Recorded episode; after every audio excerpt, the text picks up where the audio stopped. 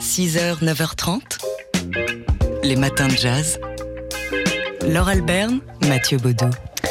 Au théâtre de la Bastille, en ce moment, c'est Delphine Seyrig qu'on ressuscite. Raphaël Rousseau réveille un fantôme très vivant et très piquant dans la pièce qu'elle a écrite et mise en scène et dans laquelle elle joue, donc, avec la voix de l'actrice Delphine Seyrig. Discussion avec DS, c'est le titre de cette pièce, drôle, intelligente, intime et politique, qui surprend par son habileté à faire revivre donc des archives sonores.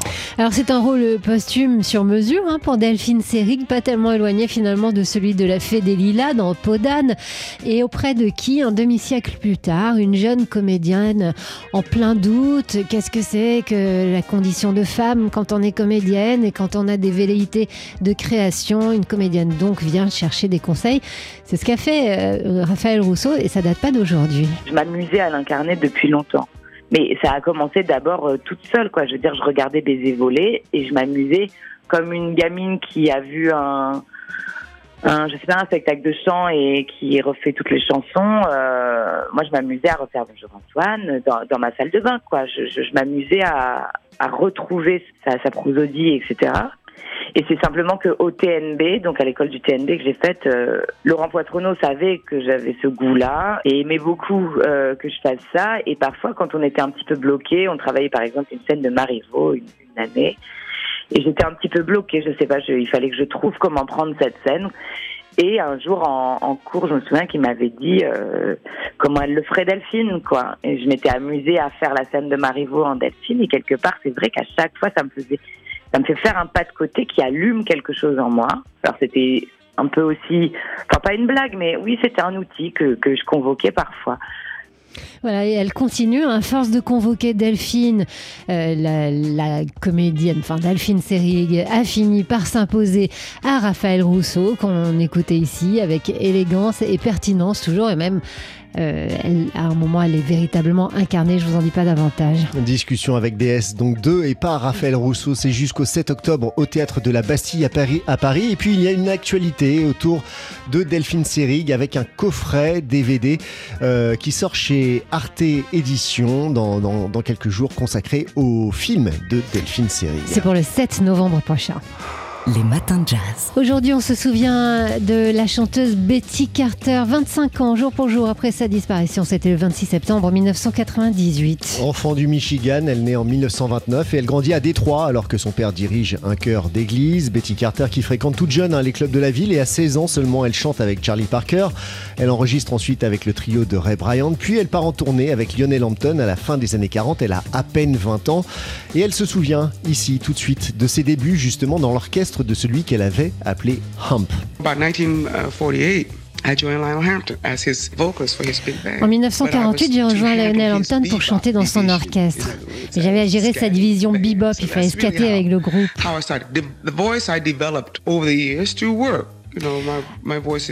Alors, la voix que j'ai développée avec les années, en travaillant, c'était plus un son. Plus que plus qu'une voix entraînée, c'était vraiment un son. Quand j'ai rejoint Hump, j'allais danser. J'aimais pas particulièrement sa musique, mais bon, j'étais là pour danser et il s'est trouvé que sa chanteuse partait. Mes copains m'ont poussé pour que je prenne sa place. Alors Lionel Hampton m'a invité sur scène et j'y suis allée. Je suis portée par ma clique qui m'encourageait. Ensuite, euh, Hams m'a appelé et deux semaines plus tard, je rejoignais l'orchestre dans l'Ohio. Ouais, les premiers enregistrements sous son nom à Betty Carter, c'est How Dare with Betty Carter qui sort en 58 chez Peacock. On retiendra aussi le succès de Baby It's Cold Outside en duo avec Red Charles au début des années 60. Et par la suite, hein, toujours soucieuse de se renouveler et de transmettre son savoir, Betty Carter euh, a toujours fait appel à de jeunes musiciens et d'ailleurs en 1993, elle a mis en place un programme d'éducation qui porte son nom aujourd'hui, le Betty Carter's Jazz Ahead, pour offrir chaque année à de jeunes musiciens émergents deux semaines de formation gratuite au Kennedy Center, aujourd'hui sous la direction du pianiste Jason Moran. C'est donc à la fois une artiste et une enseignante qu'on célèbre aujourd'hui et qu'on écoute avec Let's Fall in Love.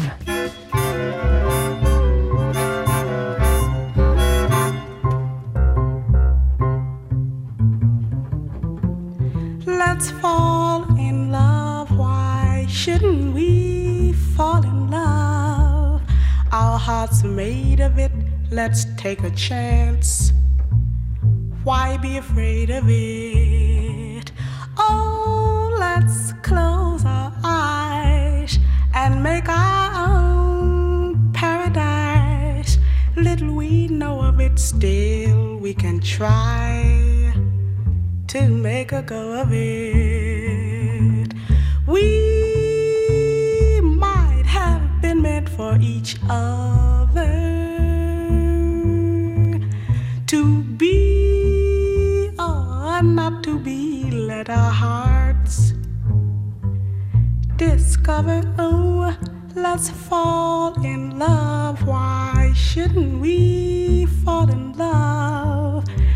Is the time for it while we are young.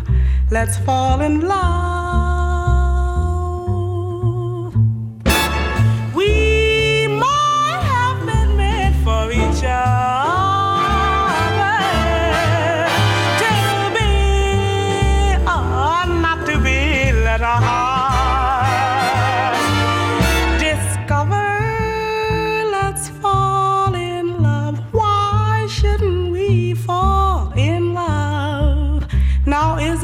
For it while we are young. Let's take a chance.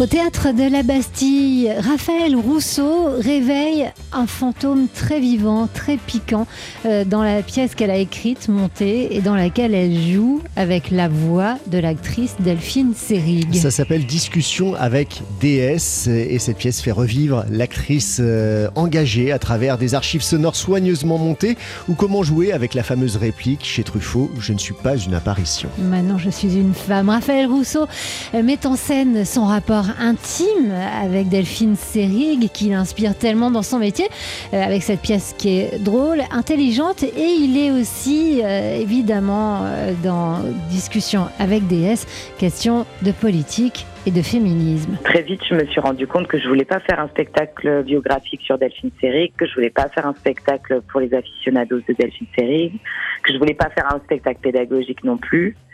Genre vie et œuvre de Delphine Seyrig, ça m'intéressait pas et que ça allait être sur mon lien intime avec elle et que par ce lien intime, on allait évidemment parler de féminisme, de, tous ces combats, euh, que c'était par l'intime qu'il allait forcément avoir une dimension politique, parce que de toute façon, elle, son engagement politique est un engagement intime et elle le dit, elle, elle, elle en parle dans le spectacle de ça.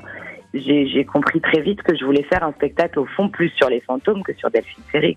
Bien sûr que c'est un spectacle sur Delphine Seyrig, mais c'est un spectacle sur notre rapport à nos absents et à nos morts, et c'est ça que ça raconte euh, avant tout. Oui, alors elle en parle elle-même, hein, Delphine Seyrig, puisque euh, bien qu'elle soit parmi les absents et les morts qu'évoquait ici Raphaël Rousseau, elle est présente par sa voix et presque par sa chair. On vous en dit pas davantage. C'est un, spectacle qui nous a vraiment plu. Discussion avec DS 2 et par Raphaël Rousseau. C'est jusqu'au 7 octobre au Théâtre de la Bastille à Paris. Et puis, si on aime Delphine Seyrig, vous oui, avez compris. il y a de l'actualité puisqu'il y a un coffret DVD, très beau coffret DVD qui va sortir chez Arte Édition. Ce sera au début du mois de novembre. Cinéma, danse, théâtre, livres, expo, culte.news, c'est culte. Et c'est le moment de retrouver, comme chaque mardi matin, Yael Hirsch du magazine en ligne culte.news. Et Yael, vous avez vu en avant-première une exposition qui débute demain au Palais Galliera à Paris. Bonjour Laure, oui, euh, c'est une exposition qui traite d'Alaya, Asdin Alaya, le couturier, mais sous un angle qu'on ne connaît pas, celui du collectionneur. Pendant près de 40 ans, ce designer connu pour son art de sculpteur d'étoffes et de corps a collectionné les plus grands noms de la mode. Et ceux des origines de haute couture assez contemporains. Oui, puis ce sont des, des pièces précieuses, hein, c'est un véritable historien de la mode.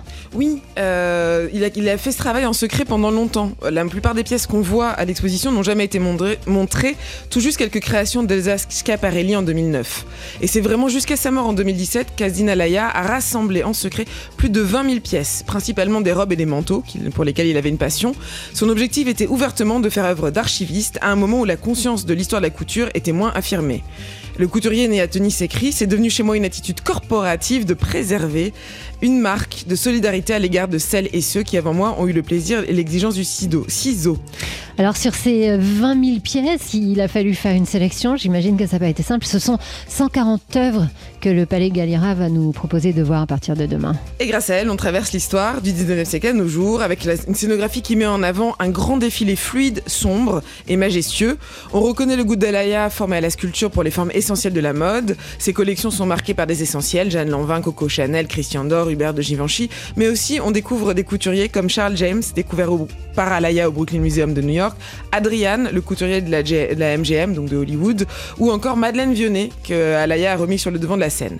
La plupart des modèles sont classiques, élégants, définitifs. Alaya a un faible pour les lignes fluides des années 50 et il collectionne des pièces emblématiques de chacun des grands couturiers. Ce qui frappe dans ce ballet d'élégance, c'est le caractère complètement intemporel des tenues. Seules quelques œuvres pointent du côté de l'exubérance et pour ça, il faudra aller voir du côté de l'art contemporain, euh, notamment au cœur de l'exposition Parade sauvage euh, de Claire McCardell, dont le tissu est signé par Fernand Léger. Et puis il y a un petit extra au musée d'art moderne de la ville de Paris, euh, où on voit euh, trois tenues conçues par Matisse pour les ballets russes de Diaghilev, le chant du rossignol et sa vol des tours. Alors c'est une exposition qui s'annonce comme assez impressionnante, donc 144 modèles collectionnés par le créateur Azdin Alaya, donc qu'on découvre en tant que collectionneur. c'est une exposition qui débute demain au Palais Galliera à Paris. Cinéma, danse, théâtre, livre, expo, culte.news. Ça, c'est culte. Et on retrouve Yael Hirsch du magazine en ligne culte.news. Yael pour notre agenda culturel de la semaine. Bonjour, euh, bonjour Laure. Oui, alors cette semaine, on fait plein de choses différentes parce que c'est une explosion fin septembre. D'abord, euh, réunion euh, au théâtre de l'Athénée pour aller voir la culotte de Jean Anouilh. c'est l'ouverture de saison du théâtre de l'Athénée. Il s'agit d'une pièce d'un auteur un peu démodé, mais remis au goût du jour par Emeline Bayard. Il est question que les fans prennent le pouvoir en émasculant tous les hommes. Ça nous fera du féminisme peut-être plus consistant que Barbie. Ensuite, euh, féminisme toujours et dans un lieu absolument génial euh, que sont les plateaux sauvages de Ménilmontant, qui est un laboratoire d'idées. Et c'est euh, la pétulante, énergique Estelle Mayer qui est très féministe, qui prend pour figure de proue Gisèle Halimi et qui propose une pièce qui s'appelle Nick la fatalité. La dernière date est demain soir et voilà, vous retrouverez Estelle Mayer. Enfin, autre lieu génial dans Paris, le Maïf Social Club, euh, qui est au cœur du marais rue de Turenne. C'est à la fois un café où aller travailler, une salle de spectacle, un lieu de rendez-vous pour les jeunes publics, et c'est aussi un lieu d'exposition. Et la nouvelle exposition ouvre cette semaine, euh, en fin de semaine.